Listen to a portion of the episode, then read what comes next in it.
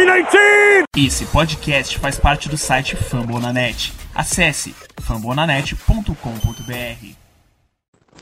Fala família, semana 13 chegando. Caraca, a NFL está terminando, né? Jogo contra os Eagles no domingo. Meu nome é Paulo Chagas e está começando mais um Lambo Leapers Podcast.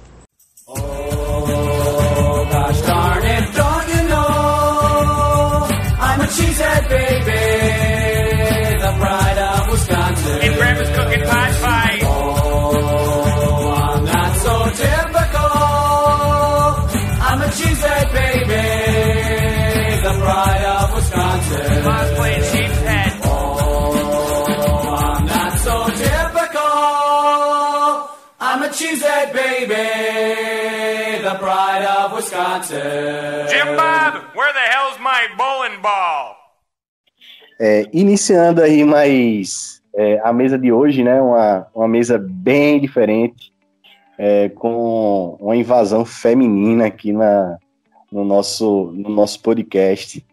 É, Para iniciar aí, eu vou, vou chamar a nossa convidada do que é torcedora do Packers, Bia. Tudo bom, galera? E aí, Bia, me conta aí, conta aí pra gente como é que você é, conheceu, conheceu a NFL, é, como você começou a, como você descobriu o Green Bay Packers. Conta aí pra gente. Tá, vamos lá. A história mais sem noção da vida. Todo mundo me pergunta, todo mundo ri. É, eu conheci a NFL lá para 2012, 2013. Na época eu namorava um cara que era torcedor do Giants e fanático pro futebol americano. E um time que eu conheci o esporte através dele. Eu não tinha muito interesse no começo. E por papel de namorado, comecei a acompanhar ele para acompanhar os jogos. Eu acompanhava os jogos aqui em São Paulo também, porque ele torcia, torcia pro Moca Destroyers e tudo mais. E eu acabei pegando gosto. Só que eu não tinha escolhido um time. E aí, um belíssimo dia, estávamos no Applebee's e tava tendo um jogo do Packers, ia jogar o Giants no Sunday Night, se não me engano, e tava tendo um jogo do Packers.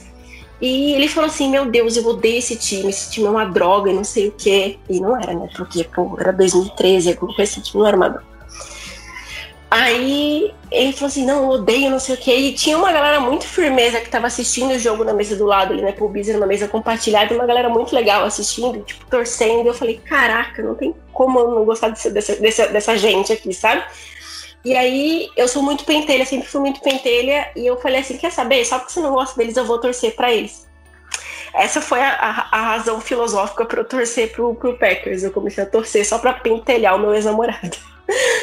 Mas eu, depois eu comecei a acompanhar o esporte e eu peguei gosto mesmo pelo time. Eu fui pesquisar, eu fui estudar a história do time, eu comecei a estudar mais do esporte. Então, assim, começou por pentelhagem e fiquei por amor mesmo, porque é um time sensacional. A famosa do contra, né? Eu sou muito do contra, eu sou muito do contra. Mas me diz aí, Bia, tu, você cobre algum, algum Twitter, Instagram do, do Packers? Sim, tem uma página só do Green Bay Packers chamada Cheesehead da Zoeira. A gente tá no, no Instagram, no Twitter. É, a gente tem grupo do WhatsApp também pra galera entrar e comentar. A gente é do grupo do WhatsApp, a gente não aceita só a galera do Packers, pode ter gente de tudo quanto é time. É, até do Eagles, a gente até aceita Eagles também, não tem problema. E... Tô sentindo isso aí, hein? e é isso, e fora o meu pessoal e o. Eu sou uma das ADMs da NFL da Zoeira, que tem Instagram, Twitter, é, YouTube, e todas essas duas páginas aí. É, agora tocando aí para o nosso o, o, lado adversário, né, o outro lado da moeda, eu vou chamar para apresentar vocês aí Jaqueline Lima. Tudo bom, querida. Gente, muito obrigada pelo convite.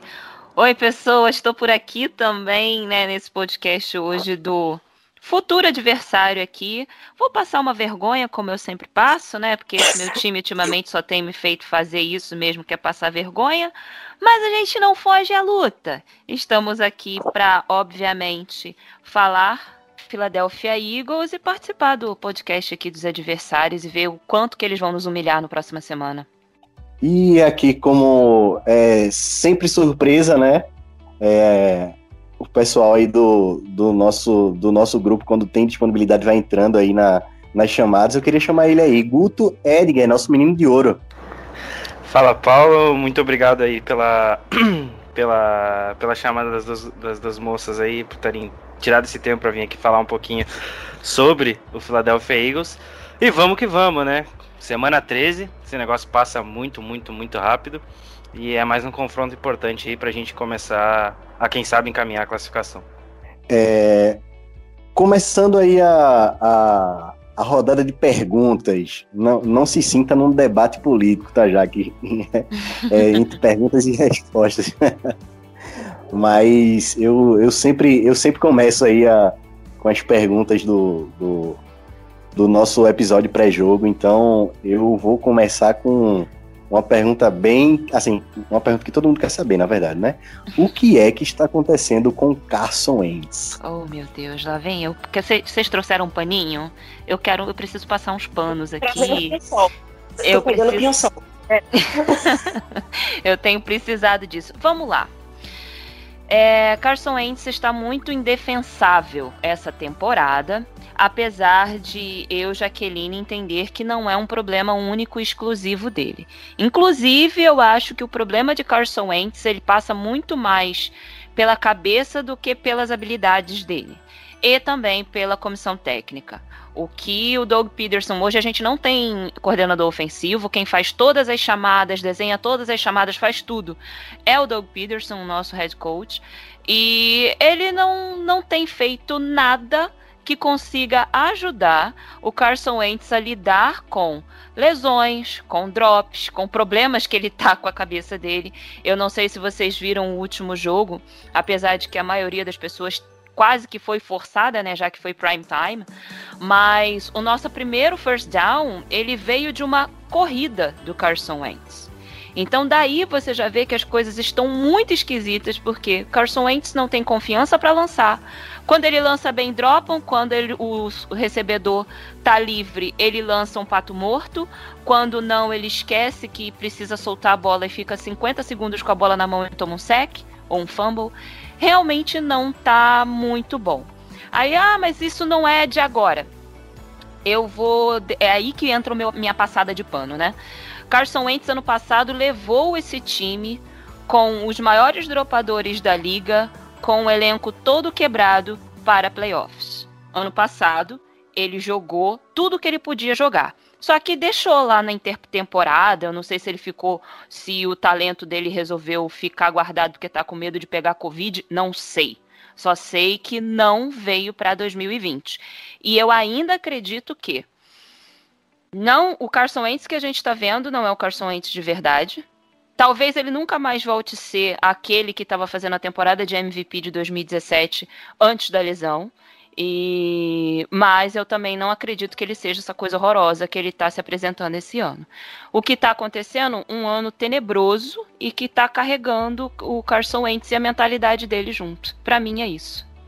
É, eu acho, eu acho muito também que o, a mudança do, do, do Carson Wentz, ele tem, assim, eu nunca vi um, um quarterback mudar tanto, assim, de ter uma temporada foda de MVP e de repente, assim, decair tanto, tão, é, tão então, rapidamente.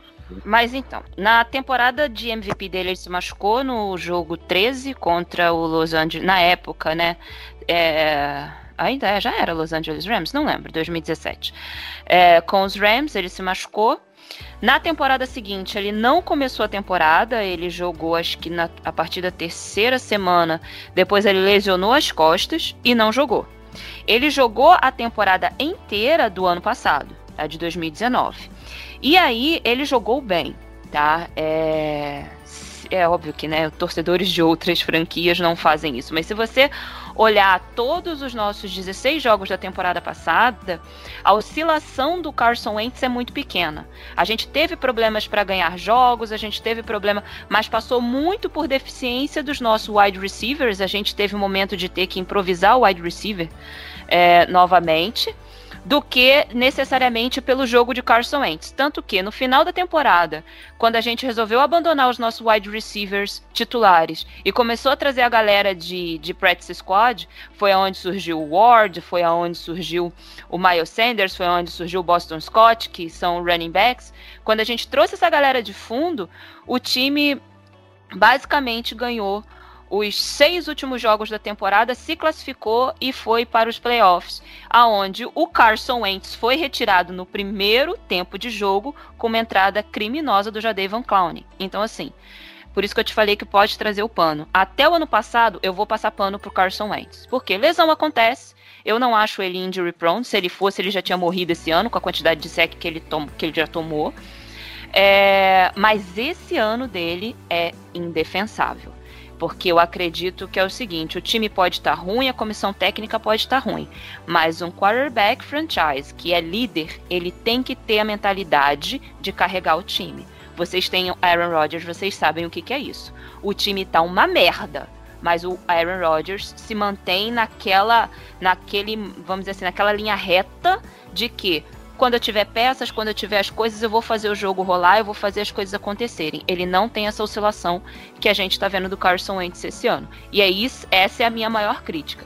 Ele não ter segurado o rojão é, quando o time tá na merda e ele se afundou na merda junto, entendeu? Gente, eu nem sei se eu posso xingar e tá aqui eu xingando. Desculpa, pode. desculpa. não, pode. Admito. A casa é sua, a casa é sua. É, o Carson Wentz é, é realmente o ponto, o ponto que, que, todo mundo destaca quando fala do Eagles. Mas eu acho que o time tem coisas boas, como o próprio Brandon Graham vem fazendo uma ótima temporada na defesa. Ele é um cara que vem se destacando bastante, principalmente na pressão do quarterback. Eu acho que é o principal ponto, não é nem tanto o Fletcher Cox nessa temporada, é mais o Graham. Vi bastante torcedores, inclusive, pedindo o nome do Graham no, no Super Bowl.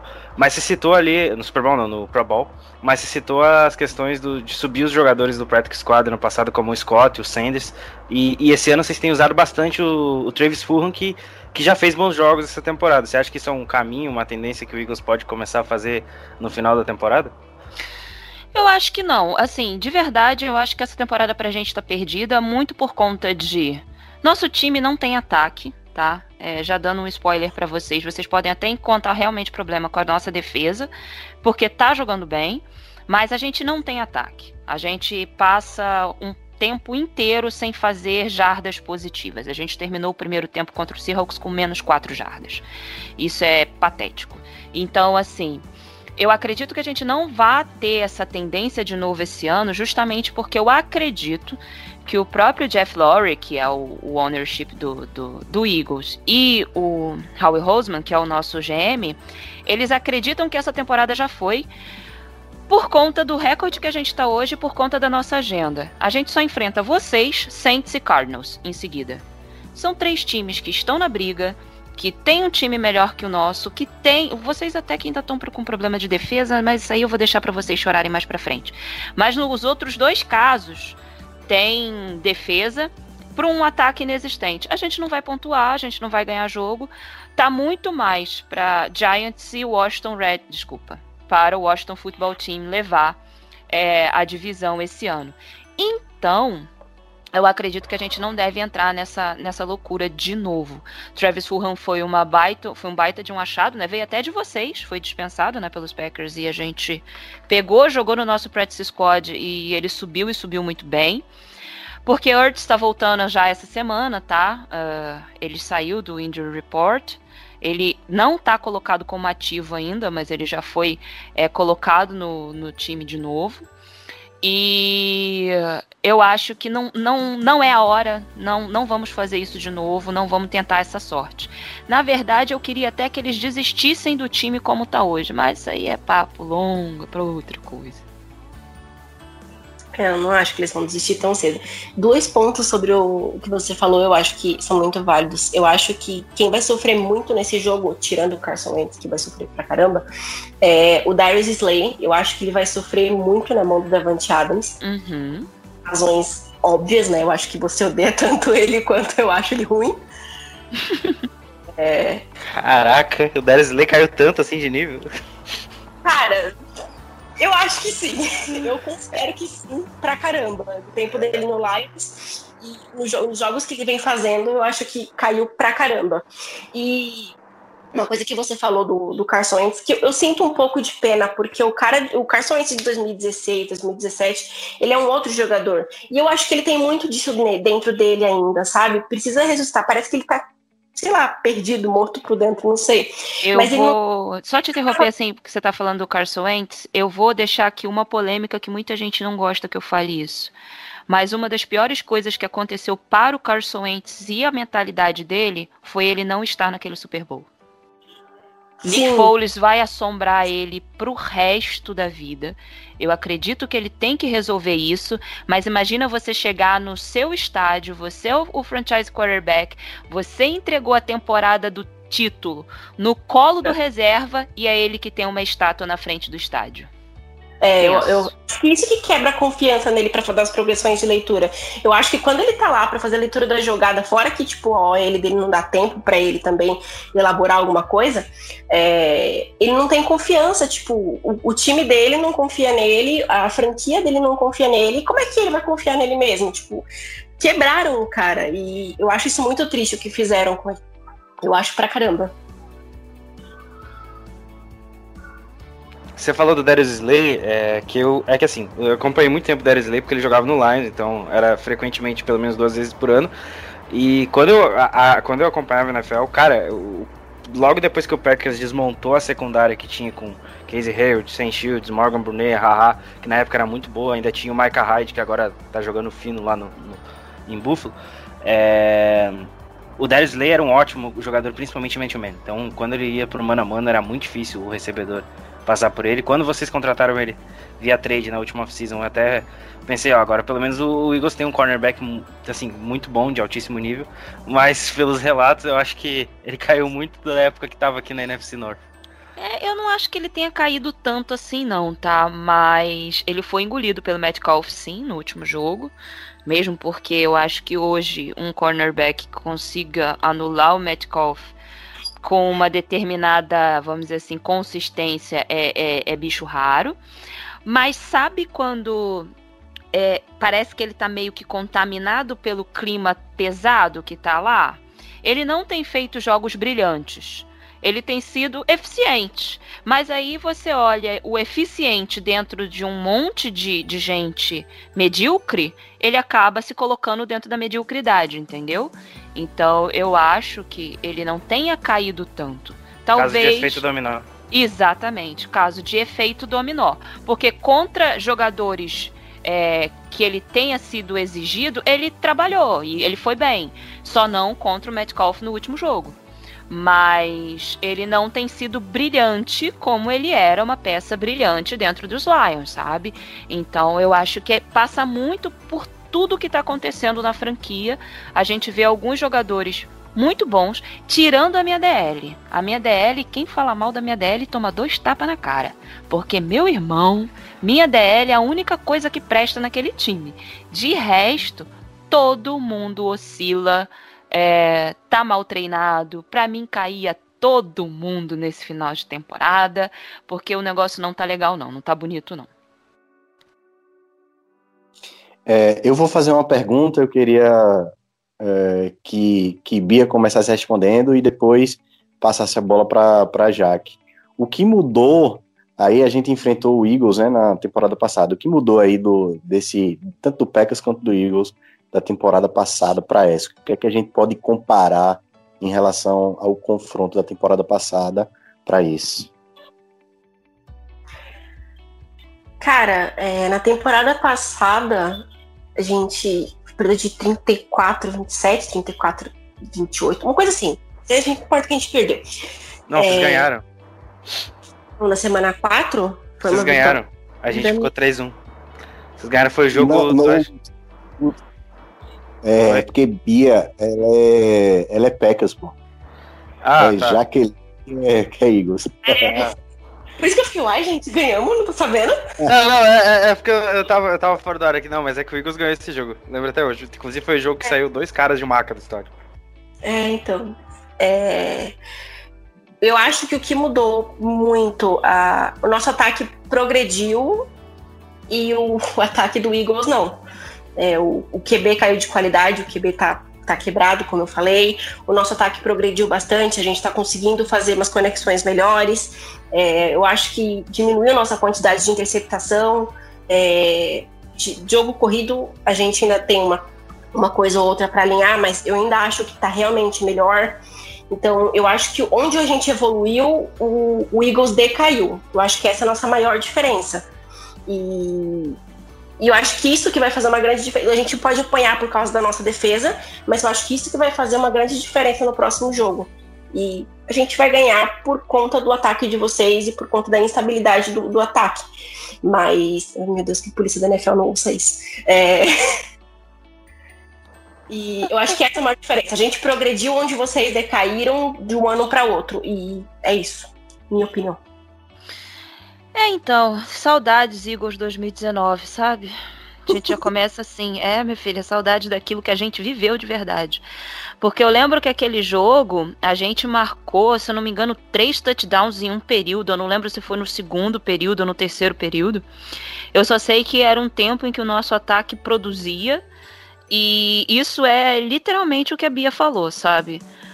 O fato do, da gente ter conseguido ganhar aquele jogo, que tô abrindo aqui, 34 a 27, é. foi que a gente conseguiu produzir pontos tal qual Aaron Rodgers e sua trupe. E é isso. É, desde sempre, a gente entende. O Green Bay estava com uma, uma defesa muito melhor no ano passado, inclusive. Eu acho, pelo menos. e era uma. Hã?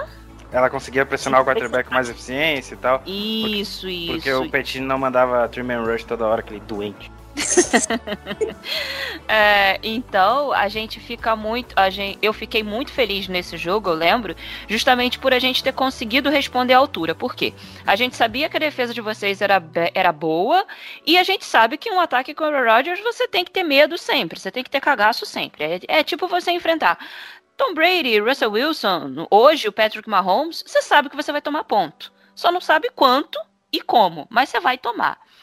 E o ataque produziu muito bem naquele jogo. Então, é, eu acho que é justamente o que a Bia falou. Hoje, a gente não tem esse ataque, a gente não tem essa mentalidade de, de correr atrás de resultados, de estar tá ali na briga.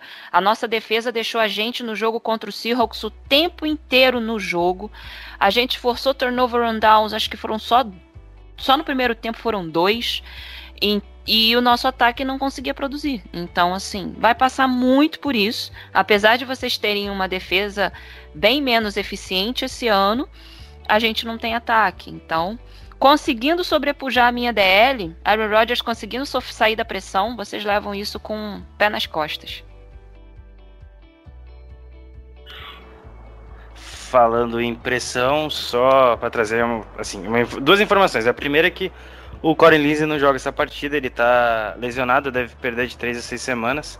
Então só deve voltar nos playoffs aí para quem estiver escutando a torcida de Green Bay. Em, em termos de pass block rate, né, que é o rate de, de proteção ao passe da linha ofensiva de Green Bay. O Turner é o primeiro entre os offensive tackles, o David Bakhtiari é o terceiro, o Lucas Patrick, que é o guarda, em nono, e o Jenkins está em 10. O Jenkins deve atuar de center e daí o Rooney entra de guard. Esses são os rates da nossa linha ofensiva. É, de acordo com os dados da ESPN, tá? Não é da PFF, não. Peguei da ESPN dessa vez é uma das cinco melhores linhas, linhas ofensivas da NFL nessa temporada.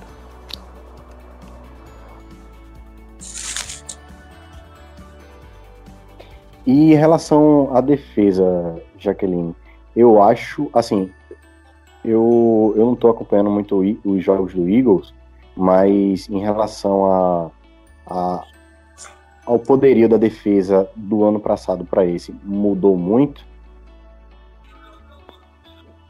Olha, eu acho que a maior mudança foi uma perda que a gente teve no começo da temporada, né? Que na intertemporada, na verdade, que foi o Jenkins voltar para os Saints. Então a gente ficou com um corpo de linebacker muito perdido e deficiente, tá? É, não só pela saída dele, mas porque a figura de liderança do, do Malcolm Jenkins fazia muita coisa acontecer de forma diferente. É, a, nossa, a nossa secundária mudou bastante também, a gente perdeu alguns alguns jogadores, mas a gente acabou trazendo o Darius Slay, que te, tinha tudo para ser o cara da nossa secundária no entanto, como eu já falei, eu acho que por esse efeito dominó acabou não, não sendo tão destacável como eu esperava. Agora a nossa linha ofens a nossa linha defensiva, ela é basicamente ali a mesma, com a mesma força, com o mesmo poderio. É, eu vi o, o, menino falou do Graham, além do Graham tem o Cox, tem o Barnett. O Barnett ele fez acho que três sacks no Russell Wilson no último jogo. Então assim é uma linha muito poderosa, é uma linha muito forte, muito física que faz muita pressão. E ela, eu acho que vai ser talvez o, o ponto-chave para se a gente quiser ter alguma chance nesse jogo. Porque esse é o nível de desespero, tá? A gente. É provável que a gente só pontue se a nossa defesa nos deixar já no campo de ataque, barra ela mesmo pontuar. E a mudança de, da defesa do ano passado para essa é justamente é, o protagonismo da nossa linha defensiva. Não que ano passado ela não fosse boa, mas ela fazia parte de uma unidade muito maior e não tinha tanto peso nas costas. No último jogo, a gente ficou, no primeiro quarto, nove minutos com a nossa defesa em campo. No, não, desculpa, 10 minutos com a nossa defesa em campo, só 5 minutos do nosso ataque. E isso tem sido uma tônica e basicamente por conta da nossa linha defensiva que a gente tem passado, tem conseguido esses resultados, é, de conseguir não tomar tanta sacolada. E a diferença de, básica das duas defesas é isso. Ano passado a gente ainda tinha uma unidade muito mais forte, esse ano a gente tem um setor da nossa defesa, que é muito forte. E os outros, ok. Nossos linebackers. Nathan Gary, meu Deus do céu, cara, que vontade de dar na cara dele. Mas tudo bem. É, tá um pouco melhor, mas ainda assim dá muito espaço. Terceira descida vocês vão fazer rindo em cima da gente.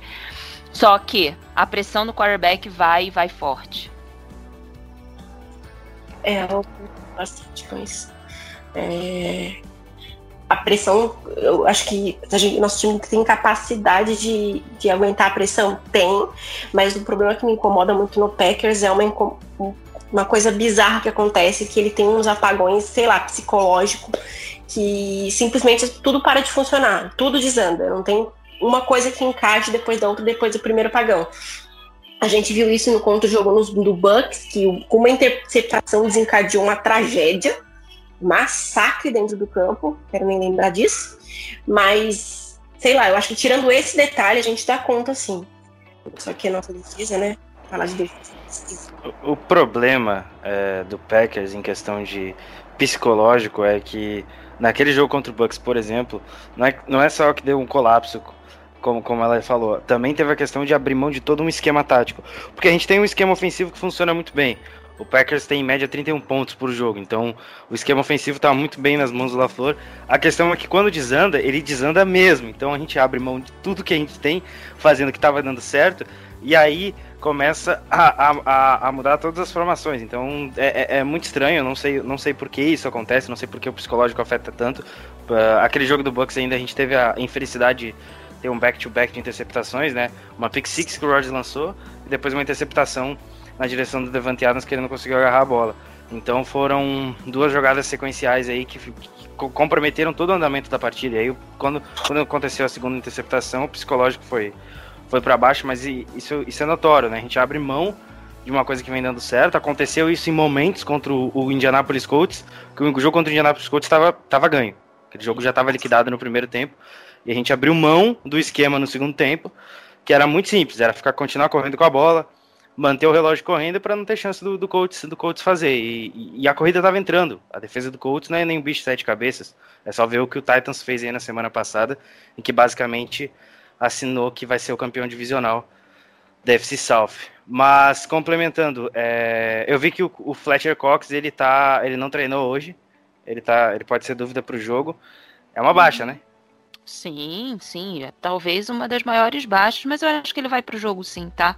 Porque nosso time é, é, a gente não tem treinado inteiro desde o começo da temporada, tá? Basicamente a gente não coloca um para treinar, não coloca outro, e aí fica ou tá lesionado, ou fica nessa alternância, mas eu acredito que o Fletcher Cox vá sim pro jogo é, e ele tenha só se poupado por conta de de repente sentiu alguma coisa e o, não foi pro, pro treino hoje.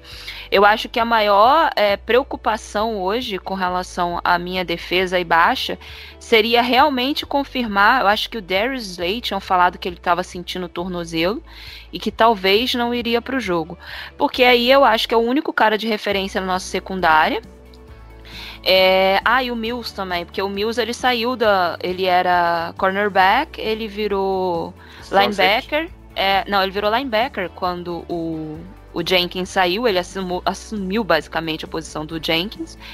E ele também estava com um probleminha. Essa semana, inclusive, contra o Seahawks, ele fez bastante pressão em cima de Russell Wilson. Jogou relativamente bem. Minha defesa, como um todo, jogou bem. E são esses dois nomes que eu tinha lido hoje mais cedo, tinha batido no, no app aqui uh, de injury report que tinha sinalizado que eles poderiam ter problemas para jogar no próximo final de semana. Mas eu acho que a linha vai inteira, tá? Porque eles não vão perder a oportunidade de brilhar frente a Aaron Rodgers. Vai por mim. É, só te trazendo uma boa notícia então, eu tô com o injury report aqui dos dois times aberta. Os únicos nomes que aparecem são o Fletcher Cox, que não treinou, o Rudford, que também não treinou, e aí tem o TJ Edwards, que é linebacker que treinou limitado, e o Zach Kurtz, que treinou limitado também, já tá no injury report. Ai, o Zach Kurtz voltou. É provável que ele jogue também, tá? E é Graças provável que faça 100 jardas em cima da gente, porque o miolo da linha, o miolo do grupo de linebackers do Packers é uma maravilha. Tomara. Desculpa, gente. Olha, eu vi uma notícia que me deixou relativamente feliz, que parece que nos treinos o Mike Pettini tem aberto um pouco mais de mão do, do Trim and Rush.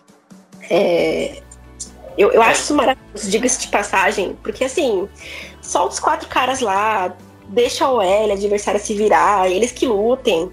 É, eu acho que essa para mim é a, a, a, a, abordagem correta. Acho que ninguém mais, nenhum time da liga aguenta mais ver Truman Rush que tá, tá correndo adoidado nessa temporada para tudo quanto é time. É, eu vi gente fazendo Truman Rush na Red Zone. Eu fiquei, gente, o que, que é isso, pelo amor de Deus? O que, que tá acontecendo? O adora o Petinho adora. E você fica. E a gente fica puto, a gente fica surtado por causa de coisas assim. Então, assim, eu vi, assim, por cima que talvez no próximo jogo a gente abra um pouco de mão disso. Eu espero de verdade que isso seja verdade, porque aí eu posso parar de pedir a demissão dele toda semana na minha página. não é só você, não, Paulo. Todo, todo tweet do Paulo. Aí é... eu vou ficar. Aí eu vou... eu vou ficar totalmente decepcionado com você se você deixar de, de pedir a cabeça desse cara. Ele é, tem que sair. Todo o Vou time, é, pra mim, o time dando uma lavada ou não, ele tem que sair, não importa. Pra mim, ele já tá virtualmente fora na próxima temporada. É só uma questão de que não tem ninguém para colocar nesse momento. Eu também acho que tá. Pra, pra essa temporada, obviamente, ele não vai sair, mas pra próxima temporada, eu acho que o anúncio dele, eu falei com isso nessa semana na página, o anúncio da demissão dele é capaz de sair um pouco antes do draft, alguma coisa assim. Eu imagino que seja isso. Mas eu vou ficar muito feliz de não precisar falar, como toda semana eu respondo os stories lá na página da galera, interação e tudo mais. E toda semana a galera fala assim: Petino já foi demitido? Petino já foi demitido? Qual que é o problema do nosso coordenador defensivo? Eu vou ficar muito feliz de falar, tipo, gente, realmente, essa semana a defesa jogou bem. A defesa não usou um premium rush na red zone. Eu vou ficar muito feliz de não precisar fazer isso, pelo menos por uma semana semana. É.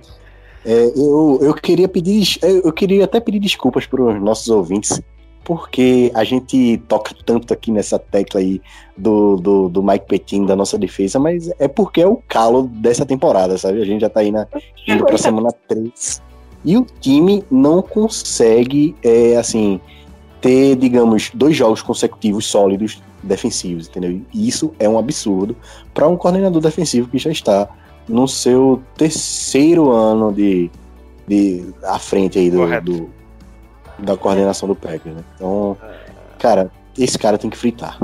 É o, é o, mais bizarro que ele fazia quando não tinha nada. Ele conseguia fazer a defesa produzir quando tinha o Facrell de um lado e, e, e, Nick Perry. é, então, ele conseguia fazer quando a defesa. É, enfim, é, é, muito bizarro. Agora que tem talento mesmo. Porque, assim, é uma coisa que eu sempre falo, a gente tem um, um, corpo defensivo decente. A gente viu isso em momentos decisivos, a defesa realmente produzir, defesa pressionar, defesa ir pra cima. Você fica, tipo, realmente dá. Mas o problema, para mim, é, é, é, indiscutível. O Mike Pettine, a gente tem um time que parece que tem medo de dar tackle. Eu fico com um ódio absurdo quando eu vejo a galera se jogando no chão ou não fazendo tackle, que precisa que tava ali, tava aberto, tava fácil, joga nele, você ia conseguir. E, e não faz usa esse tipo de material. E é uma coisa que é, é, básico de qualquer corpo defensivo, você dar um bom tackle. E a gente não produz o mínimo. Já que a gente tá citando defesa, o Paulo ia falar alguma coisa? Não, eu ia complementar o seguinte, que é, ainda comparando a nossa defesa para a performance desse ano, é que no ano passado a gente ainda conseguiu ganhar algum, vários jogos pro, pro nosso ataque, entendeu? A nossa defesa ganhou vários jogos pro nosso ataque. Sim, exatamente.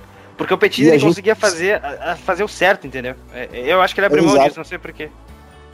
A gente conseguia oscilar, é, às vezes na partida, ou às vezes de uma partida para outra, uma defesa muito intensa, entendeu? E a gente não. Em, em nenhum momento, assim, em nenhum momento não. A gente até conseguiu ver aí no, no contra o jogo contra o Bears, mas é clássico divisional, às vezes o pessoal tira tira força de tira intensidade de onde é. tem para poder jogar, mas enfim, a gente tem, não conseguiu vi, ver isso, essa intensidade em praticamente nenhum momento nessa temporada, entendeu? Isso é muito preocupante, porque para um time aí é, é, que está sendo carregado é, pelo, pelo ataque, pegar um time mais cascudo aí, que tem uma defesa é, que consiga segurar o nosso ataque, cara, a gente vai. A gente degringola aí, como foi o, o caso aí do jogo contra, contra os Bucks, né? Sim. Exato. Nem, é, no jogo contra o Bears, uma coisa que tipo, o pessoal falou assim, é o feijão com arroz. Tipo, pegou o Gary, o Preston, os Adarius, botou pra pressionar o QB, não teve aquela ideia estapafúrdia de botar o Preston Smith para marcar Tyrande. É, e quem diria que isso funcionaria, não é mesmo? Tipo, é, é o feijão com arroz, é o básico. Poxa, por que, que ninguém pensou em fazer isso antes? É, é, o mínimo. E eu senti a defesa no jogo contra o Bears jogar um pouco melhor. Eu realmente senti. Tudo bem, é uma OL ridícula, média, de média para ridícula. E aí a gente tinha o Trubisky também, que, né? E o pior running back, mas eu senti uma diferença, independente de seja como for, ele sempre existe um medo de perder pro Bears. E o time joga com um pouco mais de vontade para não perder pro Bears, ainda mais jogando em casa. Então, assim, fazer o feijão com arroz funciona, não precisa inventar aquela porcaria de hoje quando não tem necessidade. Então, eu acho que eu sinto falta um pouco disso. É, o feijão com arroz funciona, ele precisa prestar atenção nisso. Ele não precisa inventar uma coisa ridícula que ninguém respeita e que todo mundo viu que tá dando errado, é, simplesmente porque as vozes da cabeça dele pediram. Mas já que a gente tá falando de defesa e pressionar o QB, é, de lesão, acho que a gente entende muito bem, né? O Packers sempre tem uma injury report gigante. É, mas quem tá sofrendo muito esse ano é o Eagles. E eu acho que eles já usaram umas 90 formações diferentes de linha ofensiva. Queria perguntar pra Jaqueline o que, que vem para essa partida na linha ofensiva deles. Não faço a mínima ideia.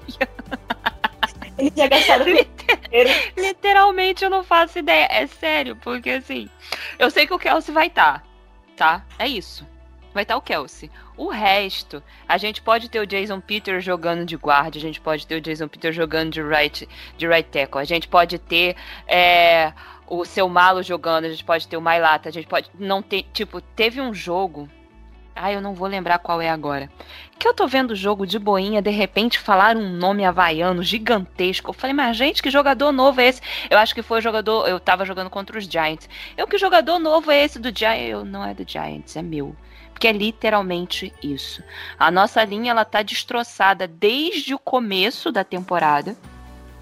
É, a saída do, do Lane Johnson foi meio que esperada, porque ele já vinha com problema de lesão mesmo antes da temporada começar.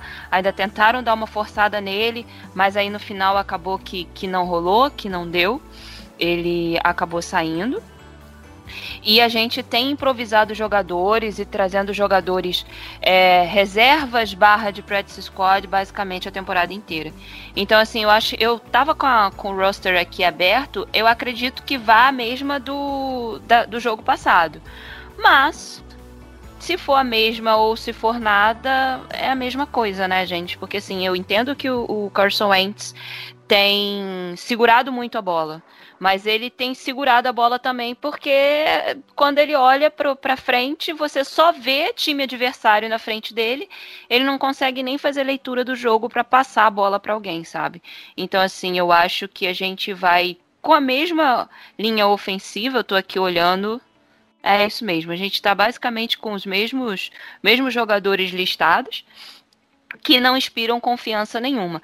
Inclusive o próprio Kelsey, que é o único titular dessa linha ofensiva, que no jogo contra o Seahawks ele fez um field goal pela bunda, sabe? Ele jogou um snap tão alto, mas tão alto, que dessa vez eu tive que dar graças a Deus que o Carson Wentz fez uma boa jogada se livrando da bola. Ainda foi intentional ground que os juízes não deram.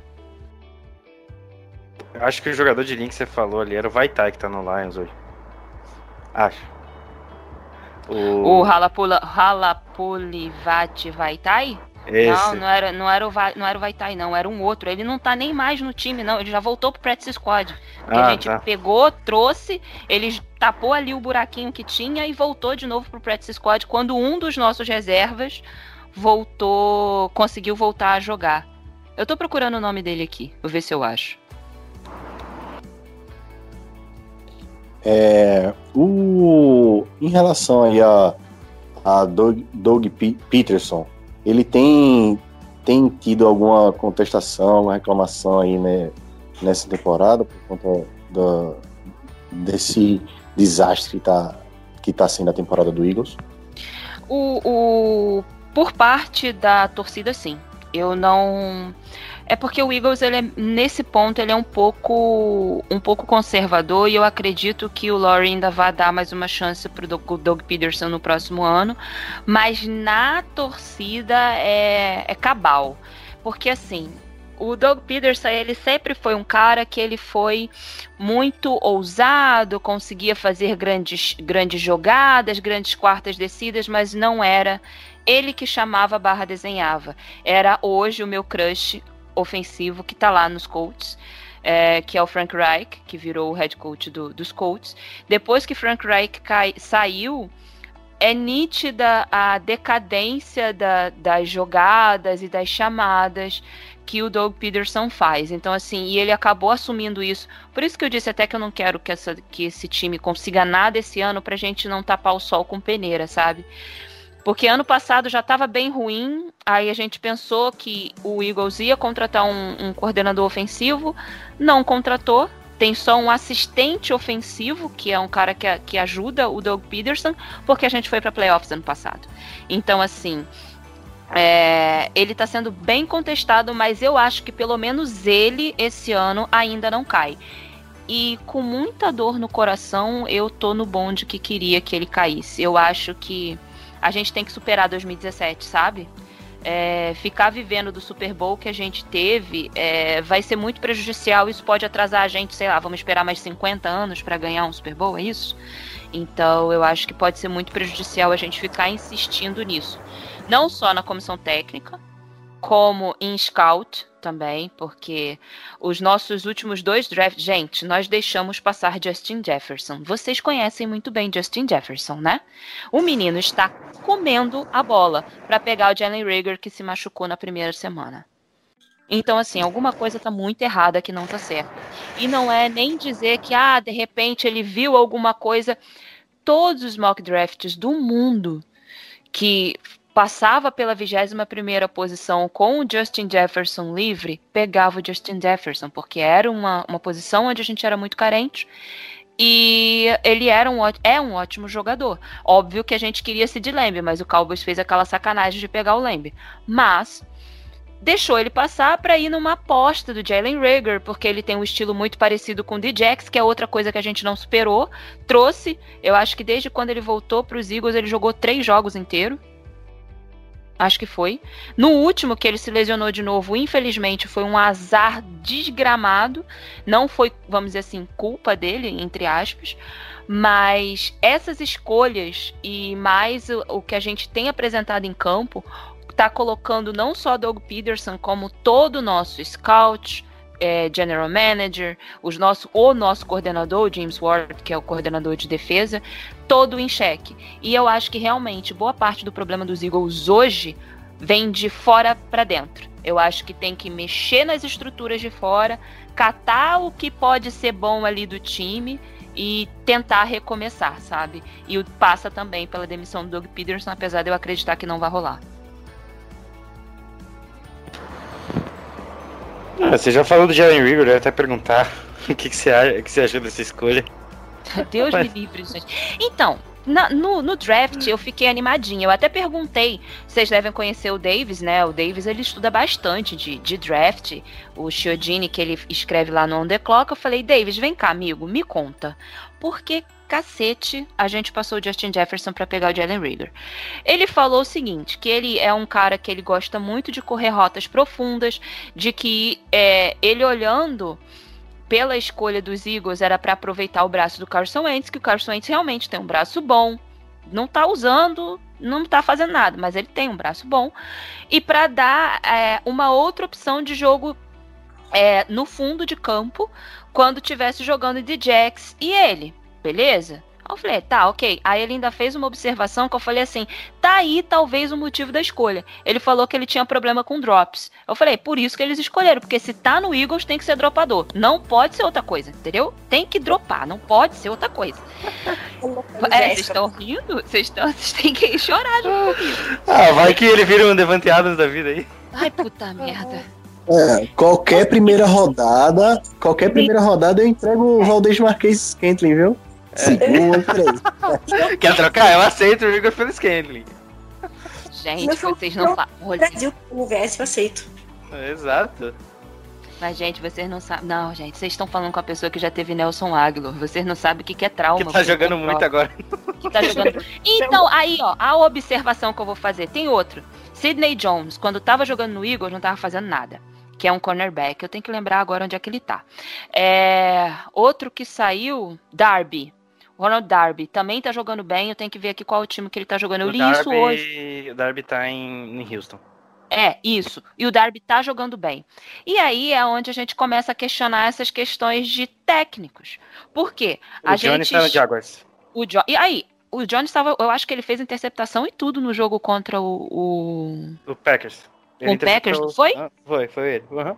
Então, é... jogadores que quando estavam conosco, a gente metia pau, a gente falava mal pra cacete e tal, os caras saem e jogam, sabe? E aí você para pra pensar, ou eles não querem jogar pelo Eagles, ou eles não são bem aproveitados, porque a gente não existem técnicos para tirar o melhor dos jogadores à toa. E se isso não está funcionando, se você começa a olhar e ver jogadores que estavam no nosso time fazendo coisas eficientes barra boas em outras equipes, eu acho que, sabe aquele negócio assim, o problema pode não ser ele não, sabe? Pode ser a gente. É isso, o Eagles tem que olhar um pouquinho mais para dentro de si e enxergar essas coisas. É aí que eu, eu olho, por exemplo, o Aguilar. O Aguilar jogou muito bem na nossa temporada de título, tá? Mas eu, aquela temporada foi mágica. Tudo deu certo. Foi tudo. O, o Nick Foles foi MVP do Super Bowl. Se vocês não sabem o que, que é ser mágico, é só resumir essa frase aí. É, mas aí a gente não pode não contar muito. Mas ele jogou muito bem naquela temporada. E na temporada de 2018, que foi a seguinte, ele também foi ok. Não foi tão tão lindo, mas ele foi bem. Na temporada passada que ele caiu, aí dispensamos ele, aí ele voltou a ficar bom. Fala se não é para desconfiar dos nossos técnicos. Tem que desconfiar, cara. É, a gente passou por, por, isso, né? Sei bem o que você tá falando, porque a época do Mike McCarthy durou mais do que deveria e a gente minou muitos bons anos do nosso quarterback. Aí até que a franquia decidiu mudar o rumo. E assim, funciona, funciona muito, porque Veio um cara mais fresco, que era o LaFleur. Claro que o LaFleur ele não, tem, não tinha tanto do.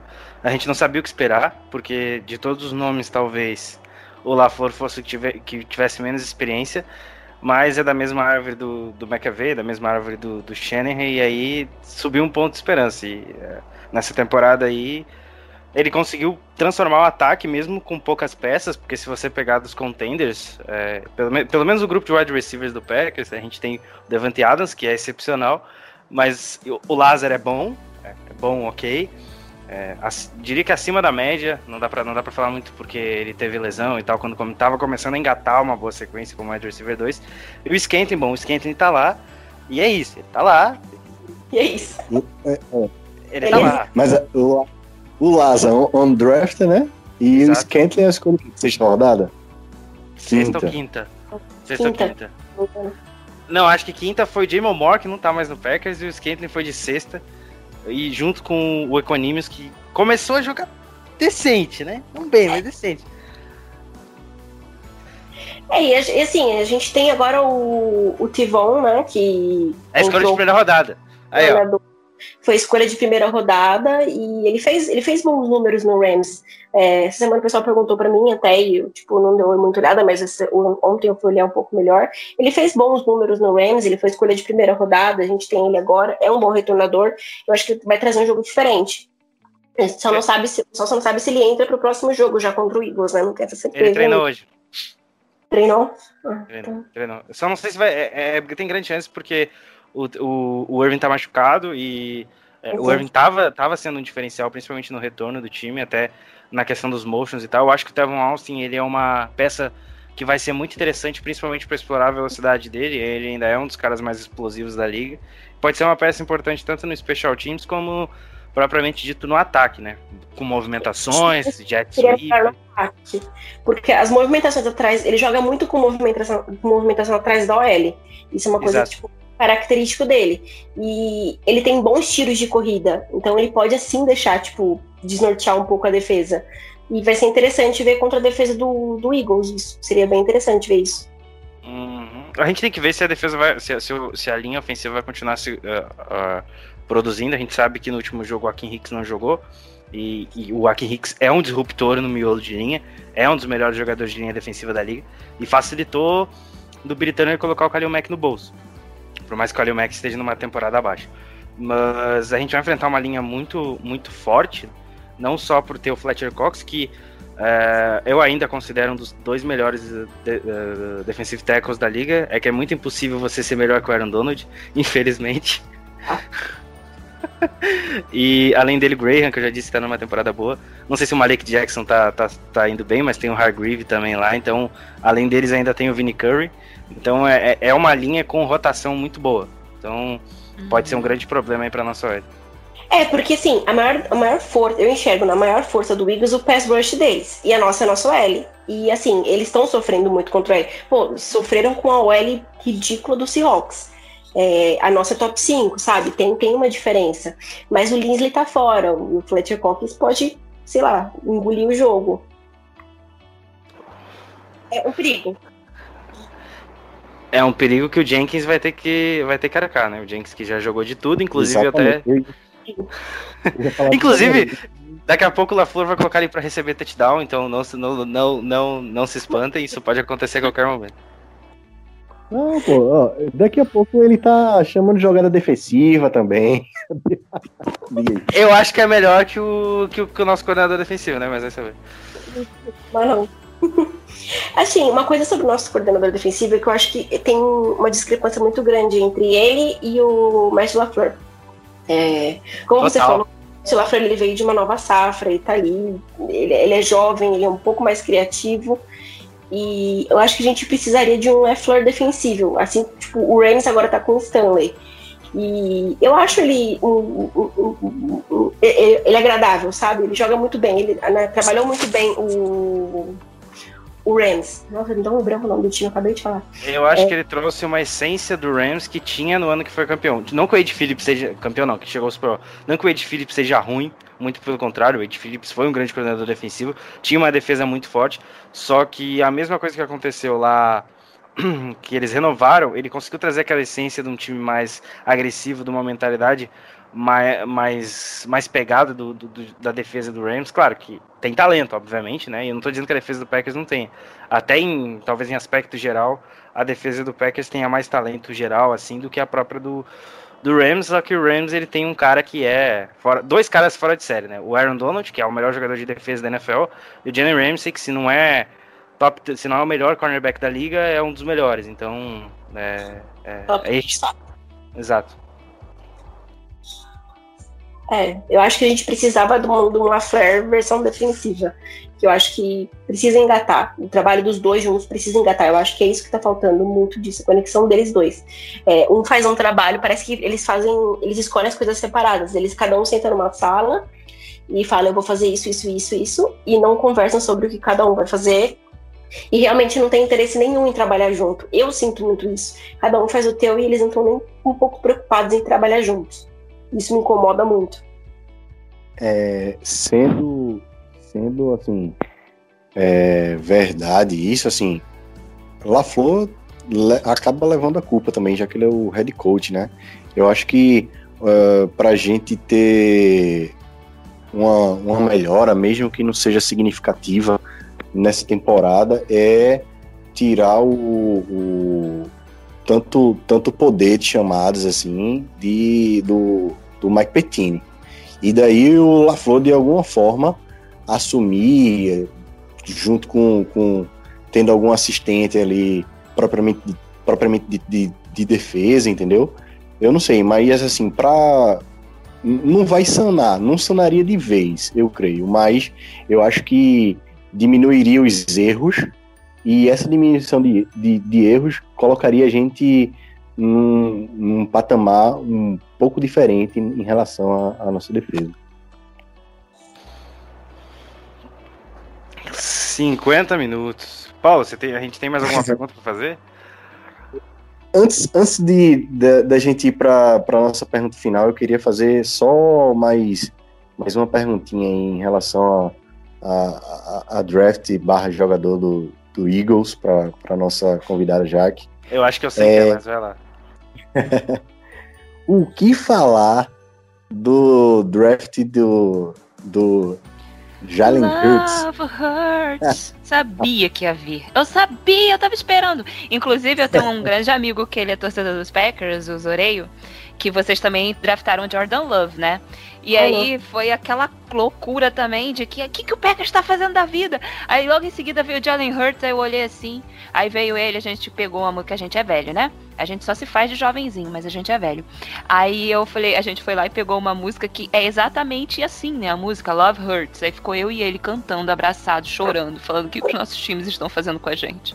Pegando Jordan Love e, e, e Jalen Hurts, mas ok.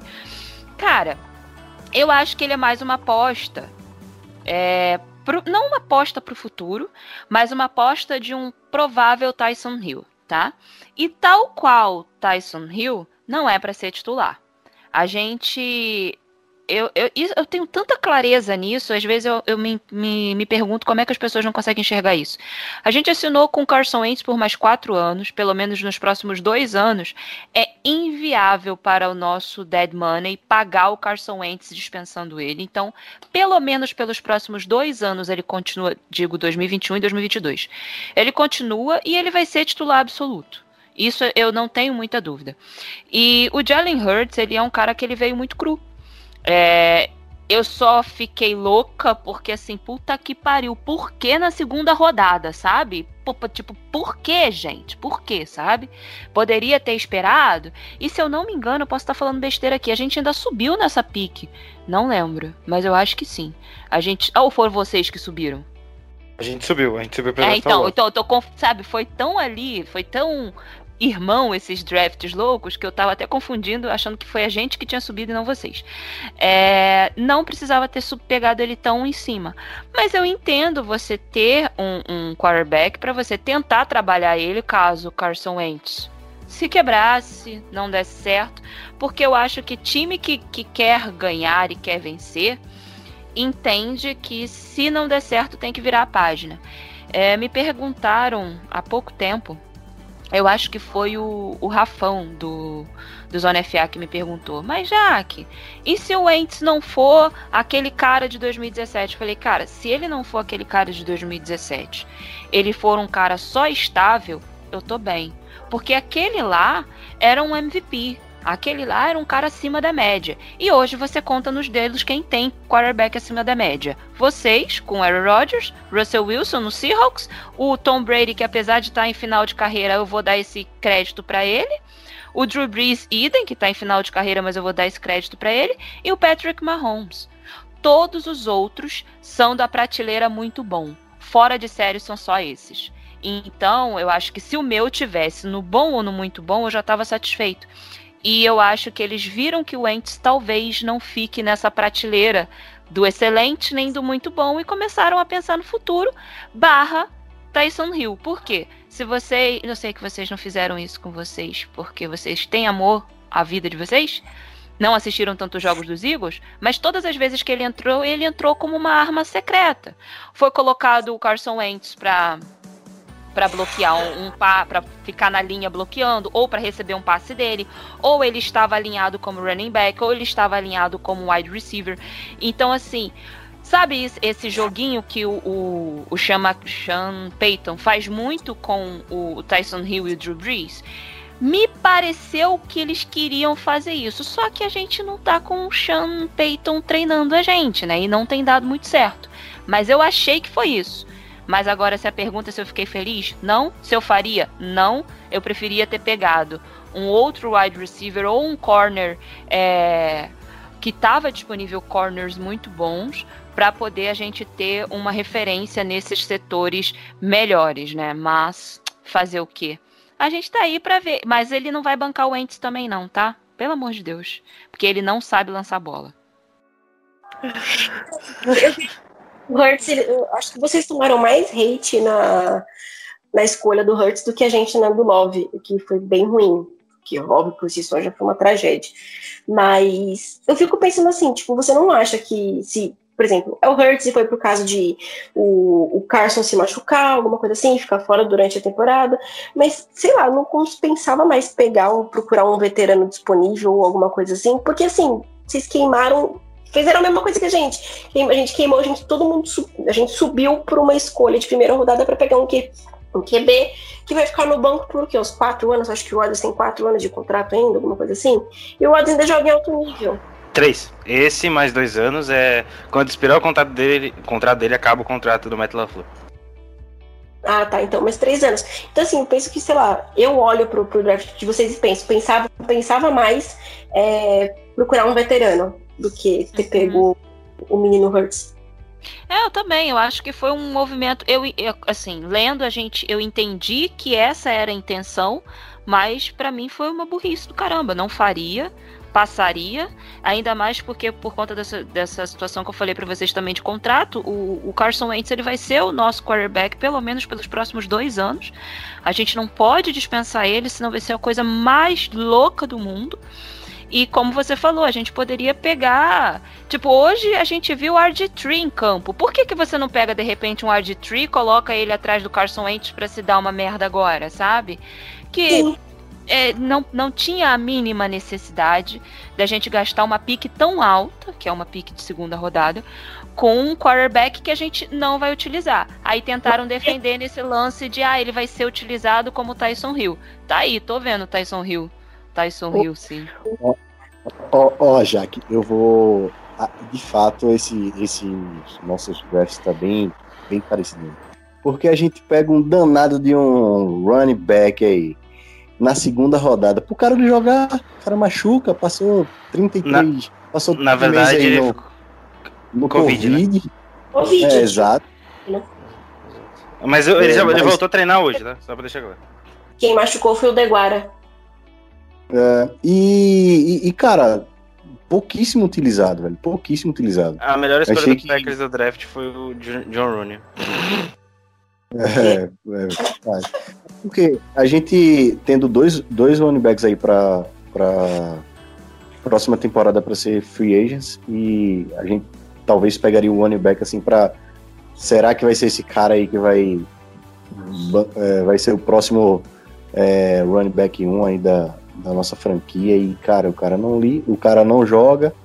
É, quando tá disponível, não tem pouquíssimos snaps e não provou, não provou nada aí para para determinar qual vai ser a situação de, de Jamal Williams ou Aaron Jones. Então, também foi muito discutível aí essa, essa nossa segunda pick aí no AJ Dillon. É, é, assim, só complementando a questão do caso Love Hurts, né? É, o Packers não. É, o Packers, assim, veementemente para mim, eles não draftaram pensando que ele poderia fazer o que o Tyson Hill faz em, em New Orleans, mesmo que depois que a gente tenha dispensado o Tyson Hill, ele foi para lá e virou o que virou no Saints. Mas para mim eles estão trabalhando, e isso teria que ser um projeto muito a longo prazo, para tentar emular o que a comparação é essa, tá? Essa é a comparação de draft do Jordan Love. É Patrick Mahomes. É emular o que o Patrick Mahomes fez em Kansas com o Jordan Love. Mas eu acho que é muito cedo. O Rodgers ainda tem muita lenha para queimar, então dava tranquilo para para manter ele até o final do contrato. E aí, se ele tivesse continuado jogando em alto nível ainda aos 39, 40 anos ali, renovar de novo e manter ele, porque não faz sentido nenhum. Mas enfim. É isso, é isso que me incomoda tanto, sabe? Eu sinto que olharam pro Rodgers e desistiram Tipo, como que você desiste do Rodgers? O cara literalmente só não tem mais anéis na mão por causa do time, por causa da comissão técnica. Não é por causa dele. Cara faz um jogo sensacional. Uma única crítica que eu não, não é nem crítica técnica, é uma crítica da pessoa, Aaron Rodgers. É, e eu acho que ele melhorou muito do ano passado para isso. Ele parou de olhar para os stats pessoais dele e tá olhando para os stats do time. É, ele tinha muito é, o ego dele, eu acho que era uma questão de ego, né? Não tô na cabeça dele para saber, mas ele olhava muito para os números pessoais dele, não para os números do time. E eu senti uma mudança drástica do ano passado para cá do ano retrasado para o ano passado ano e para cá. É, ele evoluiu muito nessa questão, na minha opinião. E você, tipo, não, não desiste do, do Aaron Rodgers assim do nada. Por, por que, que você não pegou peça para ele jogar esse ano? O cara tem muita lenha para queimar, como você falou. Ele tem um jogo excelente. Acho que nenhum quarterback tem na liga uma leitura de jogo para ele, que nem a dele. É, uma leitura no pocket, uma leitura de snap. Ninguém tem, ninguém é, puxa falta igual a ele. Então, assim, você não abre mão do cara assim do nada. É, para mim foi um baita, não só uma questão de desrespeito, não só com a carreira do Rodgers, mas tipo com o Jordan Love, porque não era o momento. A gente tinha que ter trazido PES, todo mundo sabe, eu acho que esse é o que pesa muito na cabeça do, do, do menino Love, é que todo mundo sabe que ele não era necessário. E eu acho que ele deve se sentir assim também, ele deve se sentir desnecessário. É, é não era o ano para isso. A gente teve um ano com a melhor classe de wide receiver já vista. E uhum. pegamos nenhum. Ah, a gente pegou o Deguara, monstro aí, lenda. Sei lá, tem que dizer. A melhor escolha foi o John Rooney em campo nesse momento. No draft, a melhor escolha tinha sido o, o center, o, o, o Hudson, o Hudson, o Hudson, sei lá. O, o center Jake, que era de Oregon, que jogou com o Justin Herbert, que tá no practice squad de Green Bay e deve ser o sucessor do Lindsay, porque eu acho que ele não volta pro ano que vem. E a gente draftou o Dylan. Eu acho que muito por conta de ter dois running backs que estavam quase uh, esperando o contrato e talvez por ter muitas renovações para fazer, lembrando que a gente já renovou com o Kenny Clark e com o Bakhtiari, ainda faltam Kevin King, Corey Linsley, Aaron Jones e Jamal Williams. Então são quatro jogadores assim importantes no esquema de Green Bay e que certamente desses quatro eu já sei que dois não voltam. Se o Aaron Jones voltar, talvez seja o último da safra que a gente vai renovar. Mas, até porque daqui, pra, daqui dois anos a gente já vai ter que dar um novo contrato pro Devante Adams. Daqui a pouco já vem o contrato de Jerry Alexander também, porque do jeito que o Jerry Alexander tá, tá, tá jogando, a gente vai ter que pagar também. Enfim. Então acho que o Packers tentou fazer isso, mas em nenhum momento deu certo. É, como eles disseram, dava para ter pego o Brandon dava, se era para subir, dava para ter subido para tentar o Justin Jefferson. Rolou muito é. rumor de que o Packers tentou subir na segunda rodada para pegar o Chase Claypool, mas nada certo. E tá aí, né? Uh, a gente tá tendo que ver o que, que dá para fazer. Talvez o Kenny Stills venha, talvez não, mas a gente já contratou o Tevon Austin. Então, acho que é isso. Cara, eu vou botar é... Tevon Austin. Eu, eu, eu vou ser tipo, muito, mulher de muita fé e botar toda ela no Tevon Austin, porque depois do que aconteceu. é muita fé mesmo, mas é isso, gente. É o que a gente precisa, porque, como você falou, as questões de contrato que tá vindo um em cima do outro, é, eu acho que dos quatro que tu falou, volta o Jamal. Eu acho que existe uma chance, não sei porque eu sinto que o Jamal volta. E quem mais que tinha? Deu branco agora. Eu acho que o Jamal volta, porque o contrato dele, em tese, é, é seria mais é, fácil de encaixar, porque por ele ser o running back 2 e virar o running back 1, do que o próprio Aaron Jones. Além do Aaron Jones, a gente tem o Linsley, que esse para mim eu acho que não volta. E o Kevin King, bom, Kevin King é um caso à parte. É. Eu acho que o único que eu bato martelo que volta seria mesmo o Jamal. Eu acho que ele realmente volta. Contrato fechado. Pois bem, é, alguém tem mais alguma pergunta? Alguma informação? É, de informação a gente tem o quê? Já, o Tevon Ross treinou hoje, né? É o primeiro treino dele com a equipe. O Lindsay ficar fora de 3 a 6 semanas. Ele deve voltar nos playoffs, provavelmente. Se não voltar ali na semana 16, 17, vamos ver ainda se vai ter que ele voltar. Mas se ele voltar na 16, talvez jogue, ou talvez não também, porque a gente já vai estar classificado. Se ele não tiver chance de seed 1, coloca a Varsa para jogar contra o Titans, porque os playoffs são mais importantes. E eu acho que é isso. Para complementar, a linha ofensiva deve ser Billy de right tackle, é, Elton Jinks de center, é, Lucas Patrick não treinou hoje, mas deve treinar amanhã. E quinta-feira ele deve jogar no domingo, senão o Rick Wagner entra na right tackle, aí o Billy, o Billy Turner vira right guard e aquela função. Elton Jenks de center. John Runan de left guard e o interminável David Bakhtiari de left tackle. A gente vai deixar ele de left tackle e é isso. Essa deve ser a linha para domingo. De resto é isso. Caso, acho que nem um desfalque. Ah, e o Chris Barnes saiu da lista do Covid, assim como o AD Dillon já voltaram a treinar também. Pois bem, eu acho que é, chegamos ao, ao final do podcast. Antes de, de, de finalizar, a gente tem um, uma, uma perguntinha que sempre a gente é, faz pros, no final do, do, do pré-jogo sobre os matchups. É, eu vou fazer a pergunta para o Guto, que ele já está ambientado na pergunta, para depois que vocês entendam, certo? Ele vai responder aí para vocês e, entendam, e daí a pergunta vai, vai ser passada para vocês. É, Guto, o Packers vence em si Cara, três coisas que eu sempre bato na tecla e vou bater toda semana. Você ganha um jogo de NFL fazendo três coisas muito bem. Ganhando a batalha das trincheiras, tanto no ataque contra, quanto na defesa, pressionando o quarterback e forçando o turnover. forçando o turnover e cuidando da bola, né? São, são três coisas uh, que se encaixam aí. Se o Packers fizer isso muito bem, ganha, mas eu vou ficar hoje com os turnovers.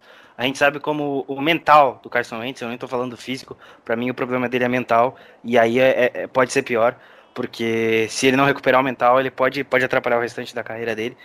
Então, tem que, tem que aproveitar isso. É, é uma situação ruim pro Eagles, mas, é, mas felizmente é boa para nós no quesito defesa.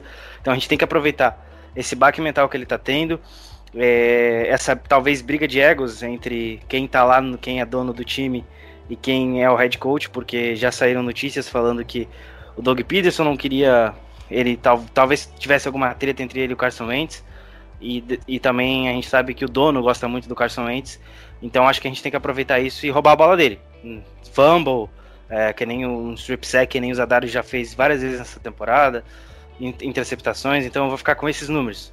Se a gente conseguir forçar os turnovers, a gente ganha o jogo. Então eu vou ficar entre dois, três turnovers, acho que é o suficiente para ganhar o jogo. É, Bia, o Packers vence em si? Eu acho que vence, como eu falei, a gente pode sofrer muito com o pass rush do, do Eagles. É, mas eles estão enfrentando a nossa OL, que é a quinta melhor, a defesa deles não tá. É, é, boa, mas tipo, eu não acho que dá conta. Mas eu, eu não acho que vai ser um jogo fácil. Como ele falou assim, eu acho que vai ter vários turnovers. É, o Luto falou, eu acho que vai ser um, um, um jogo de turnover bowl, como a gente brincou esses dias com, com os colegas. Eu acho que vence. Tô sendo muito otimista, porque eu tenho medo do, do, Eagles acordar contra o nosso time. A gente causou isso em alguns times já, e tem um histórico de acordar times que não deveriam. E. Olha o Vikings aí. Olha o Vikings aí. É, a gente acordou time que não deveria, então eu tenho medo disso acontecer, mas eu acho que vence sim. É, Jaque, agora transferindo a pergunta para você, os Eagles vencem em si? Eu juro que eu tava aqui pensando em uma resposta plausível, mas vamos lá. É, tirando o fato de que a gente só ganha se os Packers ganhar, quiserem, na verdade, que esse jogo é de vocês, eu acho que é literalmente o Ents está estável. Por quê?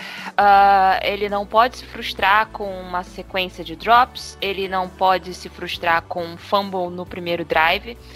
É, como eu dito antes, eu sei que vocês não acompanharam, mas aconteceram em diversos jogos da gente nessa temporada, de, por exemplo, no primeiro drive, ou um wide receiver sofre fumble, ou um running back sofre fumble, num drive que a gente estava indo bem, chegando ali na linha de 30 jardas do ataque, e depois parece que a mente do doente implode e ele desaparece. E eu acho que vai passar muito por isso mesmo, porque eu acredito que a nossa defesa tem força não para anular, mas tem força para limitar o suficiente para se o nosso ataque quiser entrar no jogo, entrar. Então eu acho que passa muito pelo seguinte: sabemos o que o Delvin Cook fez, fez com a defesa do, dos Packers, pelo amor de Deus, coloca Boston Scott para correr, coloca Miles Sanders para correr, coloca o Wentz para correr, coloca o Kelsey para correr, coloca minha mãe para correr. Mas faz jogo corrido, que é uma coisa que a gente não tem feito. A gente foi para uma terceira descida para uma jarda, a gente fez um passe e o Carson Wentz foi interceptado.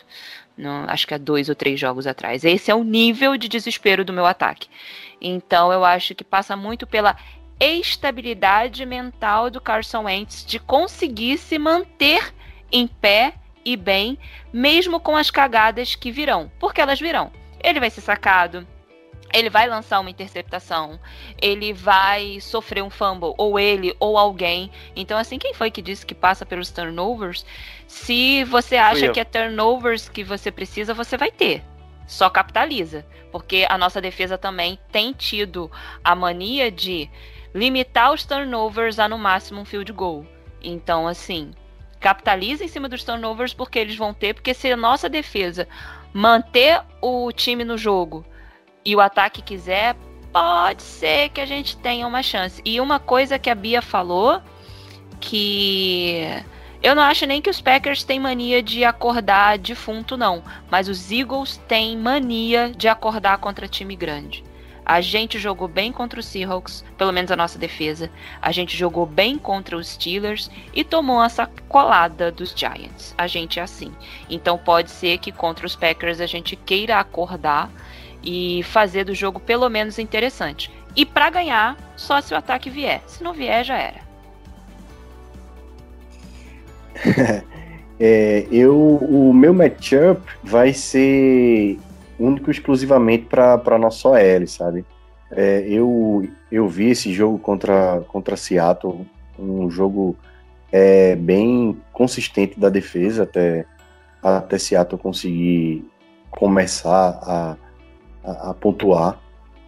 Então, assim, a defesa de, de, do Eagles foi, foi um calo pro, pro, pro nosso ataque no, na temporada passada e pode também ser um calo para esse jogo também. Mas como o ataque não anda do Eagles não anda produzindo muito bem, eu espero que continue assim contra o Packers nesse próximo jogo.